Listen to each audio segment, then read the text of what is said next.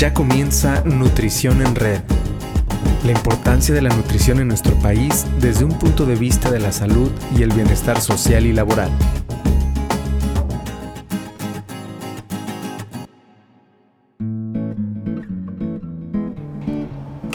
Con todos ustedes. Un jueves más de Nutrición en Red. Empezando el año y empezando con el pie derecho porque eh, la semana pasada tuvimos un programa muy inspirador, muy especial y hoy creo que vamos a dar continuidad con este tema para eh, pues darles más herramientas de cómo iniciar un excelente año y cómo también transmitir todo, todo este este conocimiento a nuestros pacientes, a nuestras familias, a las personas con las que nos desarrollamos.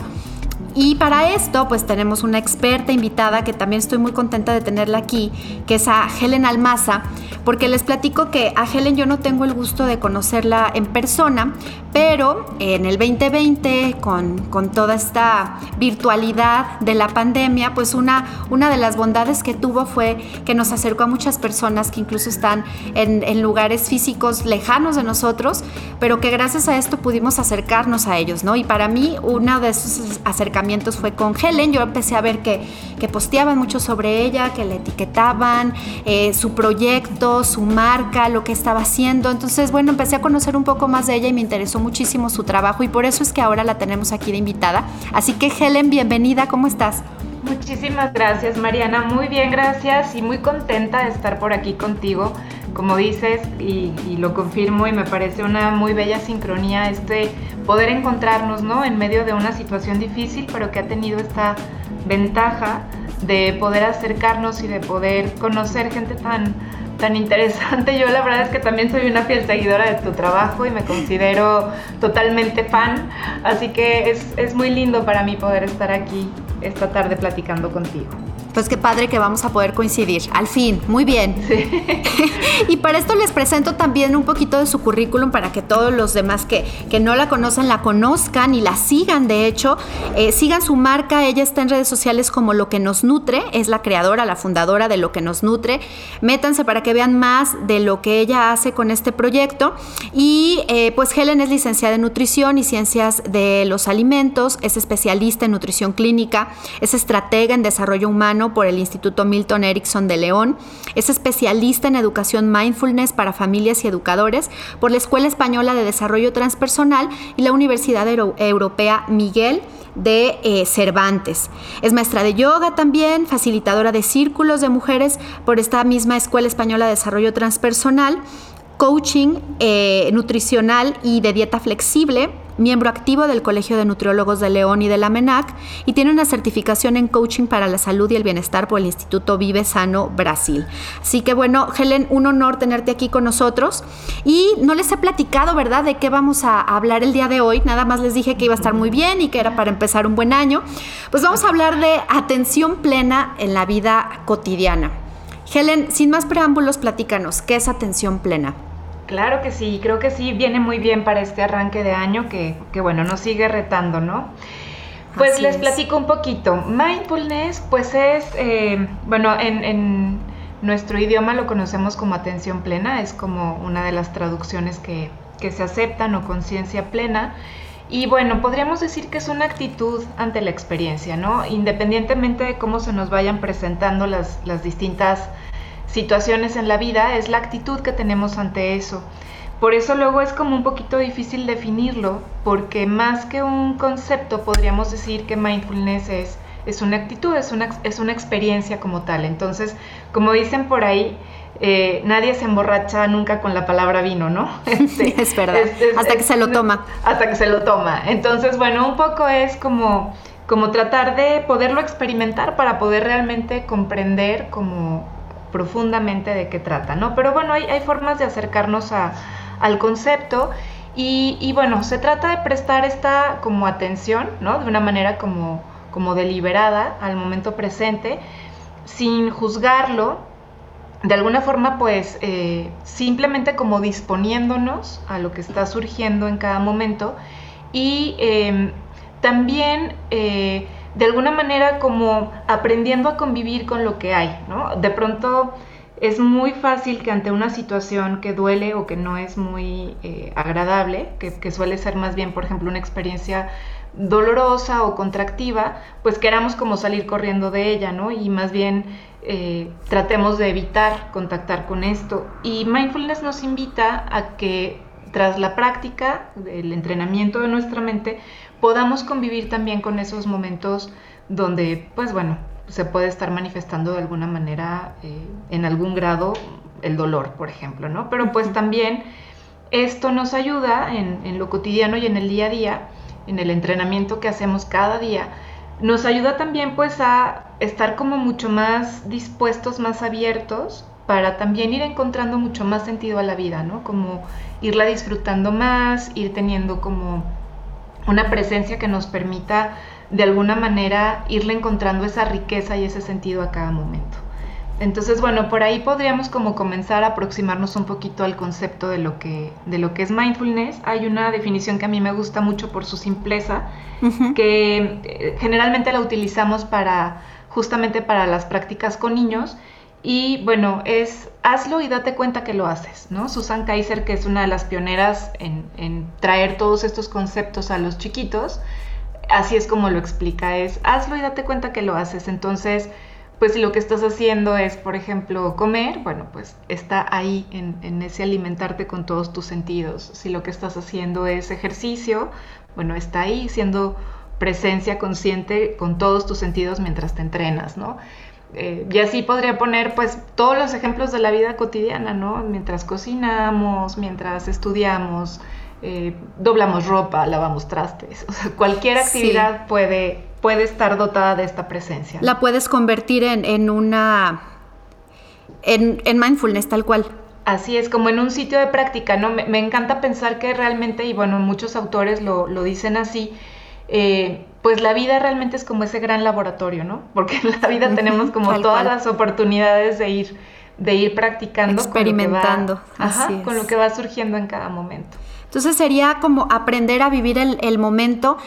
Y esto de aprender a vivir el momento, Helen, tiene que ver con aprender a disfrutar el momento también, independientemente de lo que decía, si es un momento sumamente placentero o no tan placentero. O no lo es, claro. De hecho, es aprender a convivir con ello, ¿no? Em, también hay una como metáfora muy linda donde por ejemplo, hablando de las situaciones complicadas, muy probablemente no, no logremos disfrutarlas como tal, ¿no? No, no logremos sentirnos como... Ok, o sea, no necesariamente es disfrutarlo. No, no necesariamente porque es muy probable pues que los momentos de dolor nos traigan, pues bueno, no, no se sientan como dicha o como felicidad, ¿no? Pero sí que podamos de alguna manera encontrarles un sentido y podamos sostenerlas. Creo que un poco esta metáfora que te digo que me encanta, habla como cuando, no sé, quienes somos mamás, por ejemplo, y por primera vez lo somos, ese encuentro con el bebé es como de pronto, pues todo un reto porque no sabemos eh, su lenguaje, ¿no? ¿no? No reconocemos como sus señales y sin embargo estamos ahí atentas, presentes a si llora, si se ríe, si está cansado, si tiene hambre.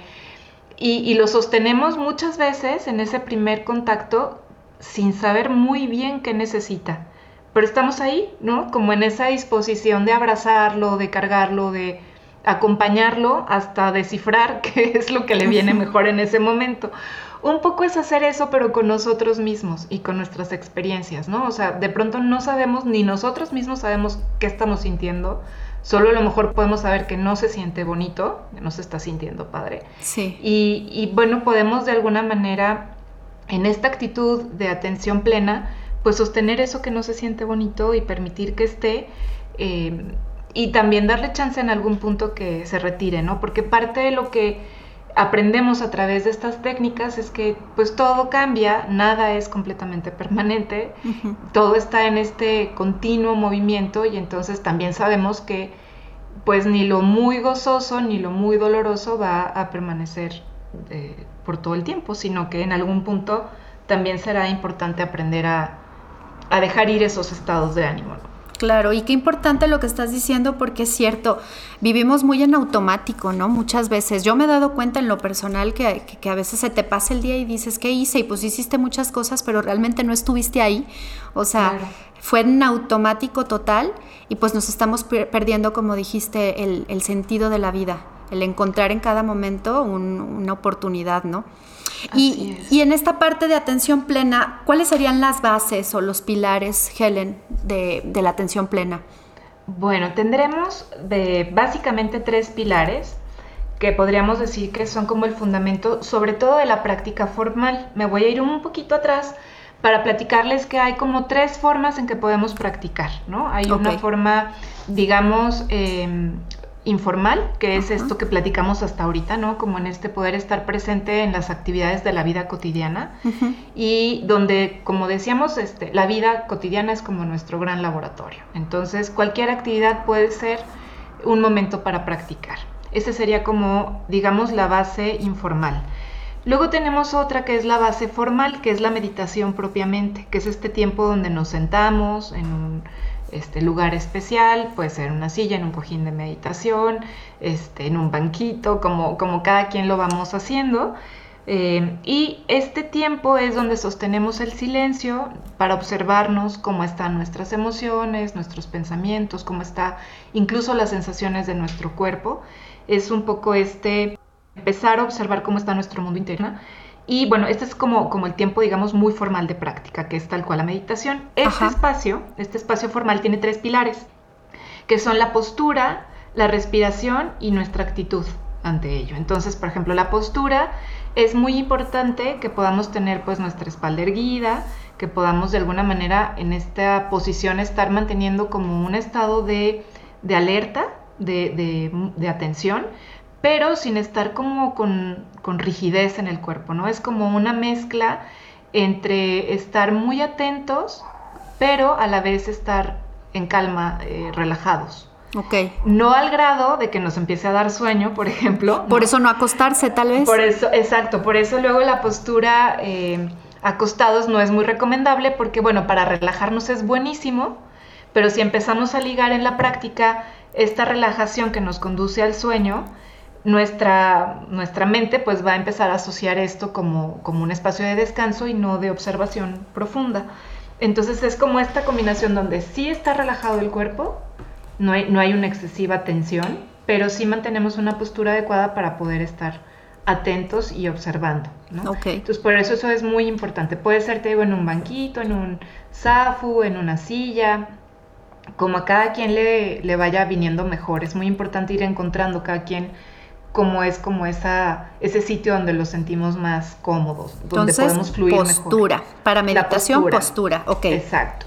La siguiente es la respiración, que esta es la que realmente nos, nos conduce a tener como este contacto con el momento presente. Entonces, pues, tenemos una postura adecuada y luego nos, nos dedicamos a observar cómo está nuestra respiración. ¿no? Es como el primer foco de atención. Hay muchas formas también de poner eh, atención en algún punto, en, alguna imagen o algo, pero bueno, generalmente el eje central es la respiración y esta es la que nos va ayudando también como a ir bajando un poco este ruido mental para poder observar con un poco más de claridad. Ok. ¿Y el ritmo debería de seguir el ritmo natural de nuestra respiración? El ritmo natural, sí. Hay veces que para comenzar podemos hacer algunas respiraciones como de, de, limpieza, le llamamos, como... Más profundas. Más profundas, donde exhalamos un poquito más despacio y también más largo, ¿no? De alguna manera esto tratando como de asentar un poquito la mente y luego siempre terminamos yéndonos como a nuestro ritmo natural, no, no haciendo ninguna modificación. ¿No? Simplemente a lo mejor hacemos tres para conectar, tres respiraciones un poco más profundas, más alargadas, pero luego volvemos a, nuestra, a nuestro ritmo natural. Okay. Y la tercera es la actitud interna, que de alguna manera es una actitud de, de, desidentificación de lo que va surgiendo. ¿no? Es como yo me convierto en ese observador de lo que surge. Es como si diéramos de alguna manera un paso atrás, digamos, y nosotros nos observáramos a nosotros mismos. Luego también es como bueno imaginar, por ejemplo, que somos quienes estamos viendo la película, ¿no? O sea, como que estuviéramos, la pantalla nos muestra, pero nosotros estamos como un observador de la película. Entonces, esto es muy importante para poder como eh, no estar fusionados con la experiencia, sino de alguna manera podernos desidentificar y entonces poder ver con más claridad también qué está apareciendo en nuestro cuerpo, si hay algún dolor, si hay alguna zona de tensión, si hay algún sitio donde, por ejemplo, siento, no sé, una contractura. Generalmente cuando observamos el cuerpo, pues nos fijamos en cómo está la temperatura, cómo están los sitios de tensión, si hay eh, dolor o no hay dolor. Es un poco como ir reconociendo ese lenguaje de nuestro cuerpo, ¿no? Que es como un poco la forma en que, en que el cuerpo se expresa. Sí. Y por otro lado, ubicamos también cómo están las emociones, si hay alguna emoción que esté ahí como muy fuerte, si no hay ninguna igual, o sea, no estamos esperando nada, entonces lo que surge es simplemente observarlo. Y también otra cuestión que observamos es este, los pensamientos, cómo está nuestra mente, si trae un pensamiento ahí como, luego les llamamos pensamientos estrella, ¿no? O sea, como si tengo como esa tendencia a tener como un mismo patrón de pensamiento, eh, si mis pensamientos están más enfocados como al futuro, si están más enfocados al pasado, eh, si tiendo mucho a estar como planeando lo que viene o más bien estoy como recordando, para ir reconociendo, bueno, cómo son nuestros patrones, ¿no? cómo es como la forma en que nosotros nos desenvolvemos. Ok. Y esto da un paso a estos tres pilares de alguna manera, bueno, decíamos, está la práctica informal, esto es la práctica formal que tiene estos tres pilares, y hay un tercer punto eh, que es el punto del autoconocimiento, que son estas tres formas básicas de practicar la atención plena. ¿no? Decíamos informal, formal y el autoconocimiento. Entonces, después de esta práctica formal, puede ser muy útil tener un diario, por ejemplo, para ir registrando justo estas cosas de las que nos vamos dando cuenta durante la práctica. No sé, si reconozco que tengo alguna molestia en el cuerpo, que tengo, por ejemplo, cierto patrón de pensamientos últimamente, cómo están mis emociones, porque esto nos ayuda como a recuperar información muy valiosa que nos permite también pues tener un mayor autoconocimiento, ¿no? Entonces esa es como otra de las, de las pautas que creo que son como muy importantes dentro de la, de la práctica de la atención plena. Una pregunta, Helen, ahorita que hablabas de la meditación y dijiste sostener el silencio, me encantó eso que dijiste y dije, claro, sostener el silencio y que aún en el silencio podemos escuchar, ¿no? Pero a los que, lo que vamos a escuchar es a nosotros mismos. ¿Cómo, ¿Cómo hacer? Yo he intentado, no es una, te soy sincera, no es una práctica que yo haga frecuente, pero la he intentado y me cuesta mucho trabajo porque me cuesta como justo concentrarme en estos tres pilares que estás diciendo. Creo que el de la postura es el que menos me cuesta, el de la respiración le sigue en el segundo lugar, pero el de la actitud, como que ahí de repente me, me pierdo. ¿Hay alguna clave como para poder concentrarnos en lo que nos tenemos que concentrar? Claro, de hecho creo que un punto muy importante es que no tengamos ninguna expectativa como de tener que encontrar algo o de llegar a una mm, eh, a un estado. a un estado ajá como de bueno como de, de trance o sí sí no. Realmente es que vamos a contactar desde el silencio con nuestro ruido. O sea es que es muy chistoso. así es. Pero pero luego es así o sea porque la mente no va a parar de estar produciendo no este la vamos a escuchar vamos a estar en contacto con nuestros pensamientos pero es ese ese silencio es como eh, muy probablemente ni siquiera haya silencio a nuestro alrededor completamente. ¿no? De, pronto a mí me ha tocado practicar en medio de tormentas, por ejemplo, y, sacarme así el susto de la vida porque de pronto un gran trueno o este sí un rayo, por ejemplo, ¿no? Y, sacudirme. O sea, no hay completo silencio. O ahorita, por ejemplo, hace un momento estaban podando el pasto aquí al lado y pues era un ruidito constante. Em, más que, un silencio tal cual, así que no se escuche nada, es como tratar de bajar el ruido interior para poder escuchar lo que hay adentro. Y creo que algo muy importante es esto, como no tener expectativa de lograr nada, porque, porque en realidad la meditación formal, en este enfoque de la atención plena, no tiene como el deseo de llegar a ningún lado más que de observar lo que surge y estar con eso. Entonces creo que eso puede ayudar como Perfecto, sí. bajar un poquito la expectativa y simplemente estar y escuchar lo que hay. Sí, me acabas de dar un super tip, porque sí es cierto, o sea, a veces por el desconocimiento como que uno está esperando que se le venga ahí la revelación, ¿no? y, y, y, es eso, no tener expectativas y escuchar. Ok. Escucharnos, sí. Helen, y bueno, no sé si, si esas son las, las bases, nos explicaste que hay tres formas de practicar, la forma informal, la forma formal, el autoconocimiento, nos platicaste también de las tres bases de la meditación, la postura, respiración, actitud. ¿Hay algo más que se necesite para poder aplicarlo, que sea como básico? Pues sí, mira, hablamos también en, las bases como de algunas actitudes que son convenientes tener a la hora de practicar, que creo que esto también puede redondear un poquito esto que me preguntabas, porque tiene mucho que ver con, con no esperar, por ejemplo, ¿no? Con no tener expectativas, pero son eh, alrededor de siete, siete conductas, de siete a nueve, porque le han ido agregando algunos autores eh, algunas.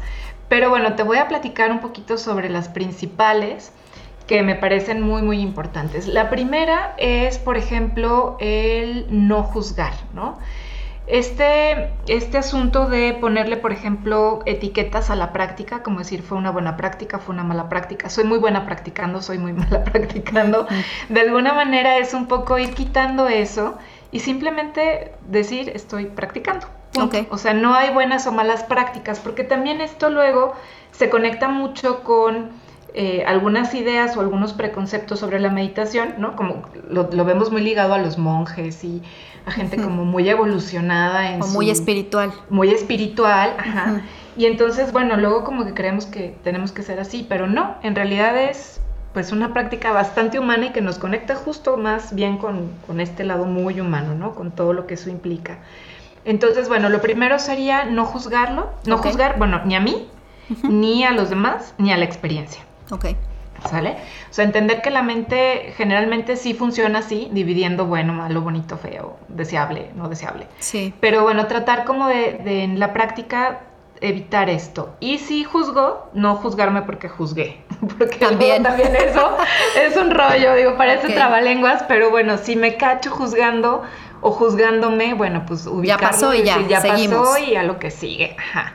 Bueno, la siguiente sería la paciencia y, tiene mucho que ver con, con, la paciencia también con nosotros mismos, ¿no? Como de, entender que estamos en un proceso permanentemente y, de alguna manera eh, reconocer también que nos volvemos impacientes cuando queremos como cambiar las cosas, ¿no? En lugar de aceptarlas. Entonces, esto de, paciencia pues supone este asunto como de no apresurarnos a que llegue algo rápidamente, sino de disfrutar un poco el camino. Ok. ¿no? Entonces eso también es como muy importante, la paciencia. Otra de las básicas que van a escuchar muchísimo es esta curiosidad o mente de principiante, que justo tiene que ver con experimentar lo que hay como, como si fuera la primera vez que nos estamos disponiendo a esto, aunque ya hayamos vivido en algún momento algo parecido, pues cada experiencia realmente es única y cada experiencia es como, pues, como si fuera la primera vez. Entonces, es este recordarnos, vivir con esta mente de principiante que tiene esa bondad como de que puede encontrar más posibilidades, como cuando ves algo por primera vez, ¿no? Que te sorprende como en todos los sentidos, bueno, permitir que esto ocurra eh, cotidianamente, como decimos, bueno, podemos conocer, por ejemplo, lo que es una puesta de sol, pero ninguna puesta de sol es idéntica. Entonces es un poco llevar esta metáfora o esta, esta realidad a la vida, ¿no? Como decir, bueno, eh, cada día es diferente y cada experiencia es única y poderla ver así. Entonces llevaríamos eh, la, no juzgar, la paciencia y la, curiosidad. de la mente de principiante. La cuarta es la confianza. Confiar en, cada momento, confiar en, cada experiencia. De alguna manera es como confiar en la vida, en que lo que hay es, es correcto o es de alguna manera eh, bueno, ¿no? Sí. Y también de alguna manera tiene que ver con confiar en nosotros mismos en descubrir que, nosotros también tenemos nuestra propia sabiduría y que de alguna manera tenemos recursos también para estar bien. Entonces... Confianza. Confianza en, nosotros, en la experiencia y en la vida misma. Luego está el eh, no esforzarnos, ¿no? ¿no? No, hacer como un sobreesfuerzo en la práctica, esto que, que platicamos, como no querer llegar a un lugar en particular realmente creo que el esfuerzo está en darnos el tiempo para practicar, pero no en la práctica en sí misma. Ok. O sea, como a lo mejor sí la disciplina de, de decir lo voy a hacer todos los días, tanto tiempo, pero durante la práctica no, no generar un mayor esfuerzo que el que implica estar sentados en silencio. Eh, luego también está la, la, aceptación, que de alguna manera es la que nos permite fluir con la experiencia y fluir con, con, la vida como es, nos guste o no nos guste lo que está ocurriendo. ¿sí? O sea, no quiere decir que nos va a encantar todo, ¿no? Pero, lo vamos a aceptar. Lo vamos a aceptar, ajá. Es como abandonar un poco las resistencias, que finalmente cuando ponemos resistencia a una circunstancia, la resistencia en sí misma es la que provoca mucho dolor o le agrega sufrimiento a la experiencia. Claro. Entonces, como es un poco este podernos abrir tanto a las experiencias placenteras como a las experiencias dolorosas. La siguiente es el soltar, también un poquito lo mencionaba al principio, es este como dejar ir también eh, desde esta conciencia de que todo es pasajero, de que nada es permanente, y entonces es un poco permitir este flujo natural de las experiencias, sin quedarnos muy apegados, porque luego también cuando algo es muy placentero, pues queremos, queremos como retenerlo, ¿no? Tenerlo más tiempo. Más y más y más. Más y más. Y entonces, bueno, también esto es como un poco permitir pues el flujo natural de todo, no, no quedarnos ahí pegados o fusionados en las experiencias. Y esto tiene que ver no solo con, la experiencia en sí misma, sino con personas, con estilos de vida, con lugares, eh, lugares, ajá, con el estatus de alguna manera, con alguna posesión, con algo material. Entonces, eh, incluso con nuestras propias expectativas, nuestras preocupaciones, nuestros anhelos, ¿no? Como, con, todo, realmente es algo que se puede llevar a, a muchos ámbitos. Y la última que para mí es muy, muy importante es la compasión. De hecho, eh,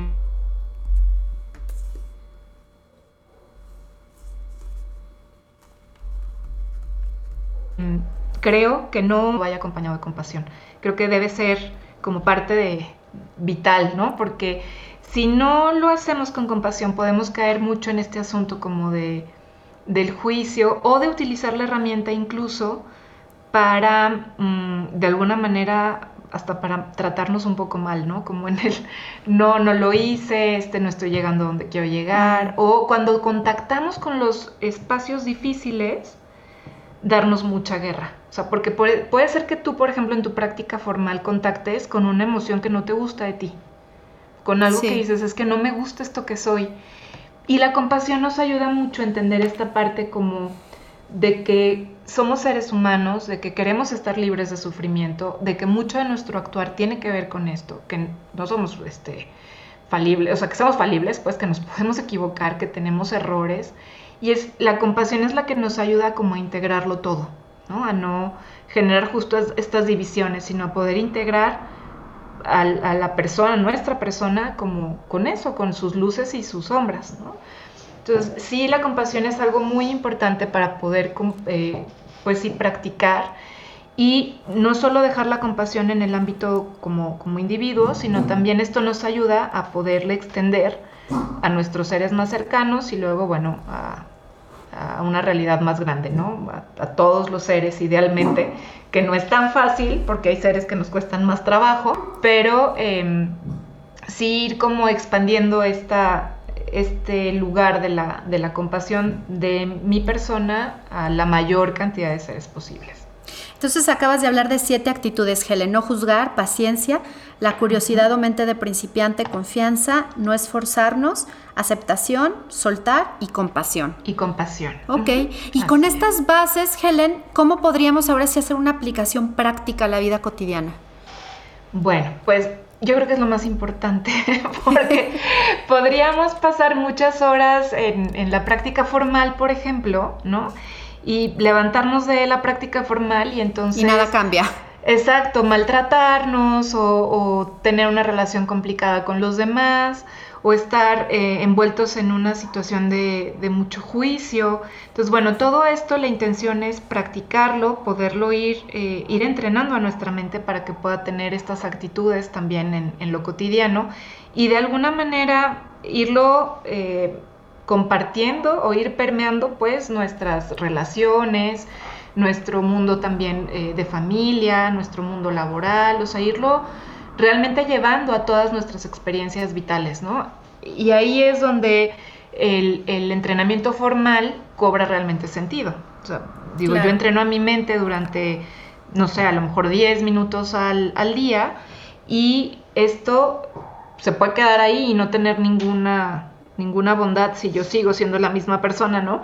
Esto realmente lo que, lo que pretende es ayudar a ir transformando esos sitios donde yo lo veo mucho como irle poniendo luz a los lugares oscuros de nuestra persona, ¿no? Como ir iluminando esas zonas que les falta que las conozcamos mejor, que nos relacionemos mejor con nosotros mismos y definitivamente eso siempre impacta en el mundo exterior, ¿no? En nuestro mundo con los demás que me parece también esto muy bonito, porque muchas veces el mindfulness se queda como en una técnica para que yo esté mejor, yo, yo individuo, ¿no? Que me estrese menos, que pueda tener mejor rendimiento, que en lo laboral sea mucho más productiva, eh, que tenga menos ansiedad, que pueda dormir mejor, como, pero, pero finalmente eso es muy bueno y es muy positivo y por supuesto que es un gran motor para practicar, pero no se puede quedar ahí me parece que esta, esta dimensión transpersonal es súper importante porque finalmente no vivimos solos, no vivimos aislados.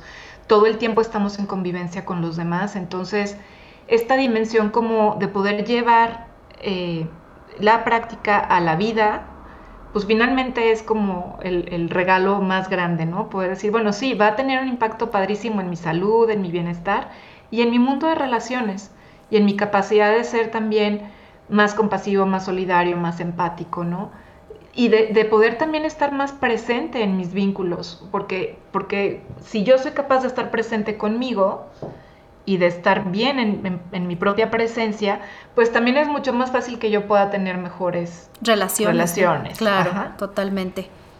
¿Y cómo fue, Helen, que, que, tú como nutrióloga te metiste a estudiar todo esto y cómo lo has aplicado en, pues ahora sí que en tu práctica profesional? Fíjate que fue muy, este, muy extraño. Yo tenía un rato de estar en, paro laboral por cuestiones de salud y cuando me recupero y estoy como en este proceso de, de volver, alguien me invita como a un taller de mindfulness y a mí me sonaba súper esotérico. Yo decía, no, creo que esto no, pero me insistió muchísimo, muchísimo. De verdad, hasta un punto, y ella lo sabe, que yo decía, bueno, qué enfado. Sí, ya déjame en paz. sí, ya déjame en paz, o sea, no, no, era así como, no, en este momento no.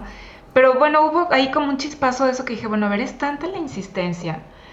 Ella me lo mencionaba mucho como este plus de, de, utilizarlo para la consulta. Y yo decía, bueno, pero en este momento yo no estoy dando consulta, entonces como que no, no me enganchaba por ahí, pues. Sí.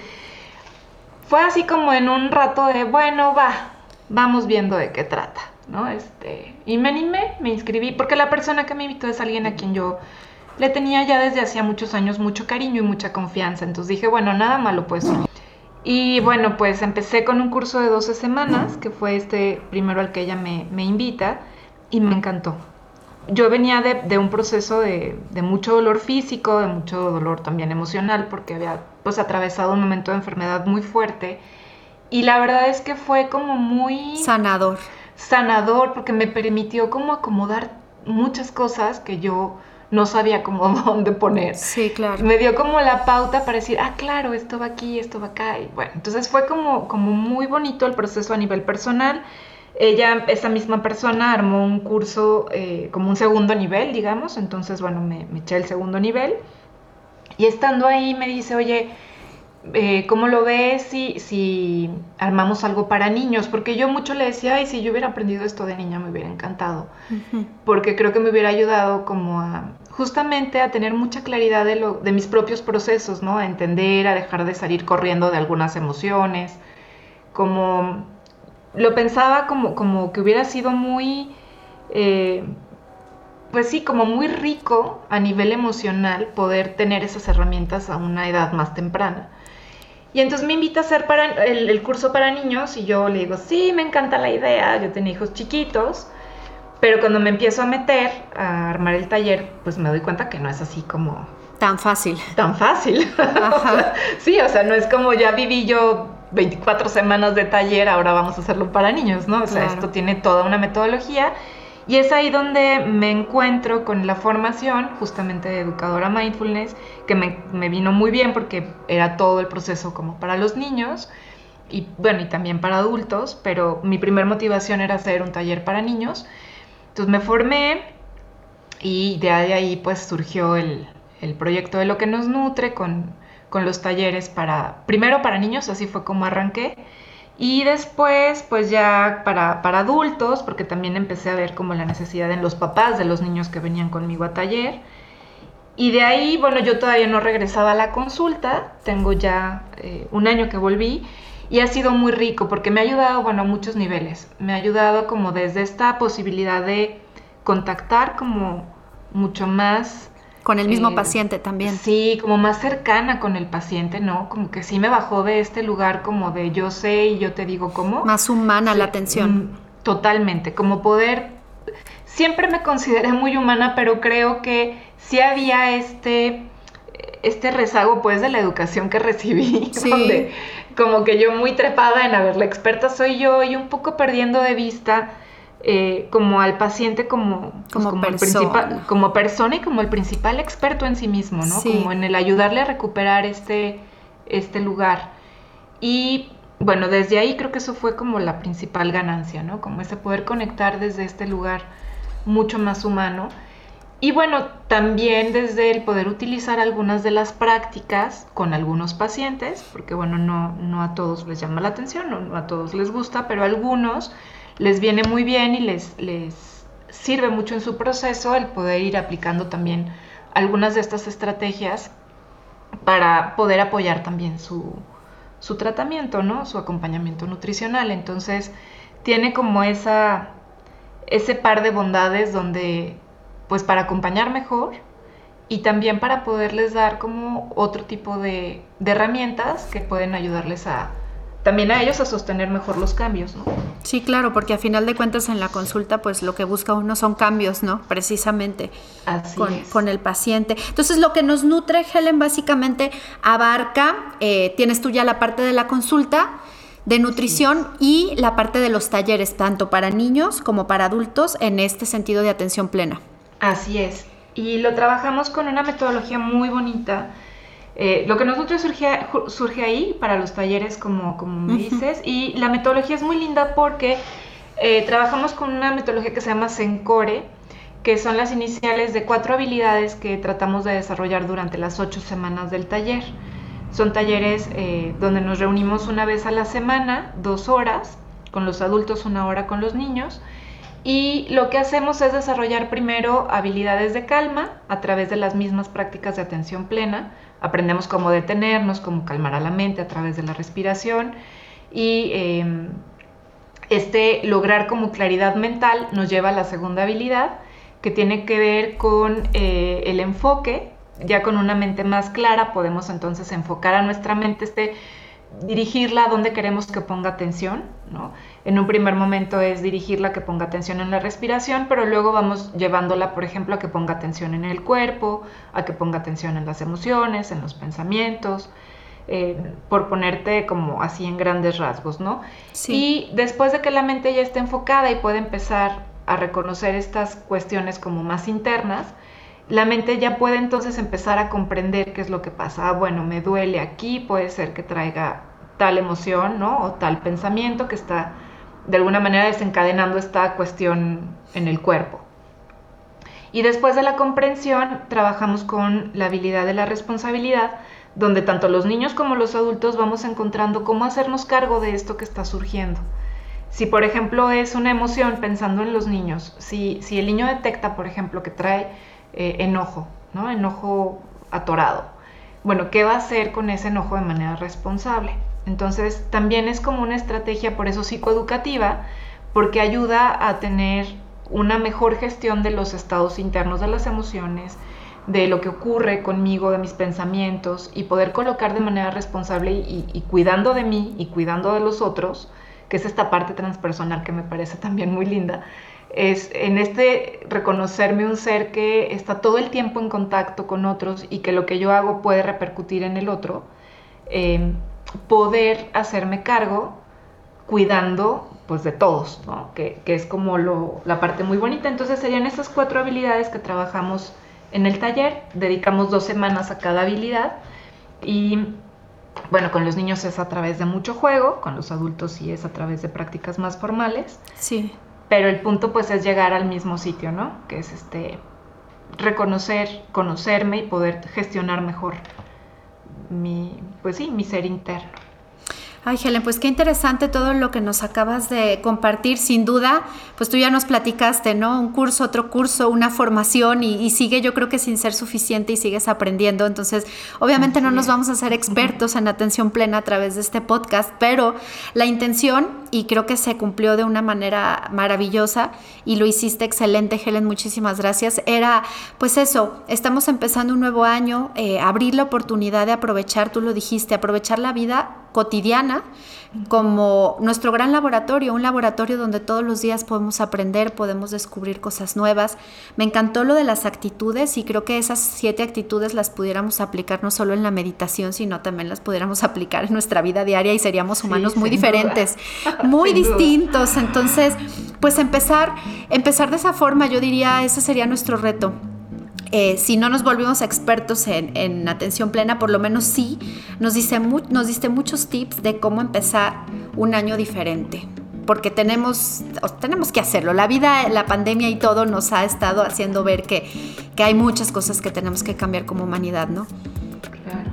Entonces, pues Helen, muchísimas gracias por haber compartido con nosotros este día. Eh, nos dejas inspirados, nos dejas eh, emocionados y nos dejas con mucha tarea para, trabajar en los siguientes días. Muchísimas gracias. Ay, no, gracias a ti, Mariana. Un gusto y de verdad espero que, que bueno, que estos pequeños puntos sean parte del comienzo para, para, una práctica, para por lo menos para el deseo de comenzar, ¿no? Que creo que es importante. Así es, voy a dejar tus datos en el, en el post de este podcast. Recuerden que esta es una iniciativa del Colegio Mexicano de Nutriólogos, entonces síganos en nuestras redes sociales, nos encuentran como cmn.jalisco. Por ahí estamos eh, informando y posteando sobre todos los podcasts que se van publicando cada jueves. Entonces, en la publicación de, este podcast, le voy a dejar tus contactos, voy a dejar tus redes sociales para que la gente que esté interesada en conocer más, pues se, se ponga en contacto contigo y tú puedas también por ahí dar continuidad, ¿no? Porque como dices, esto es, esto es el inicio, esto es sembrar la semilla, pero hay mucho más que pudiéramos trabajar en esta área. Sí, claro que sí, Mariana. Muchísimas gracias. Lo que necesiten, por ahí me encuentran con todo gusto. Perfecto, en lo que nos nutre. Muy bien. que nos nutre. Pues muchas gracias a todos los que nos escucharon el día de hoy. Eh, no se pierdan la próxima semana un nuevo capítulo. No les voy a decir de qué se va a tratar porque es un capítulo sorpresa. Se acerca el Día del Nutriólogo, entonces traemos cosas especiales precisamente en el marco del Día del Nutriólogo. Así que no dejen de eh, escuchar nuestra próxima transmisión del podcast Nutrición en Red. Yo soy Mariana Orellana y muchísimas gracias por habernos acompañado. Nos vemos.